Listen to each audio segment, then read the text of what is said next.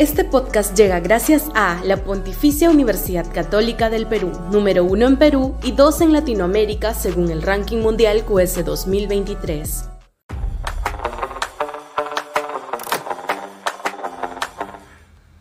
Pestilencia en el Ministerio de Cultura.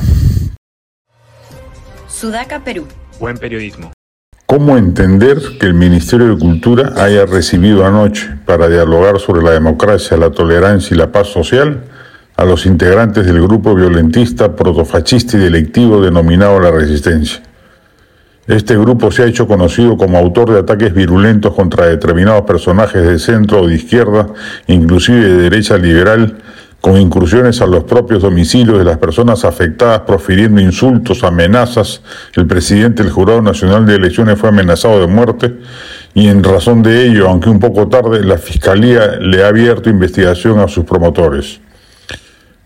¿Cómo puede el ministerio encargado de velar por la diversidad cultural y la tolerancia recibirlos muy hondamente y sentarse con ellos a dialogar como supuestas víctimas de racismo? ¿Hay alguien caído del palto en el Ministerio de Cultura o estamos ante una estrategia premeditada en la que el gobierno, a través del citado ministerio, avala y promueve? Luego de las duras críticas recibidas, el Ministerio de Cultura emitió anoche tarde un aguachento comunicado en el que señala, abro comillas, es necesario enfatizar que rechazamos de forma enérgica todo tipo de violencia, venga de donde venga, de persona natural u organización, y reafirmamos que la cultura es una vía que nos debe unir como hermanos y hermanas. ¿No consumen medios de comunicación en el Ministerio de Cultura? ¿No están enterados de que la resistencia es un grupo violentista? ¿Acaso lo consideran un grupo cultural que organiza performances?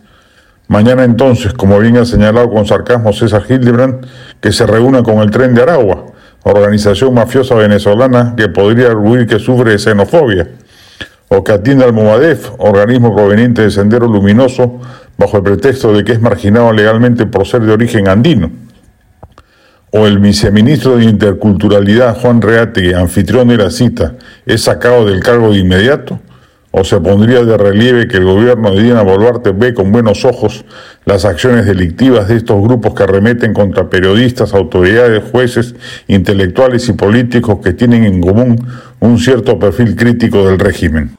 Este podcast llegó gracias a AFE, operador logístico líder en el mercado peruano que brinda servicios de almacenaje, transporte de carga, courier y cómics.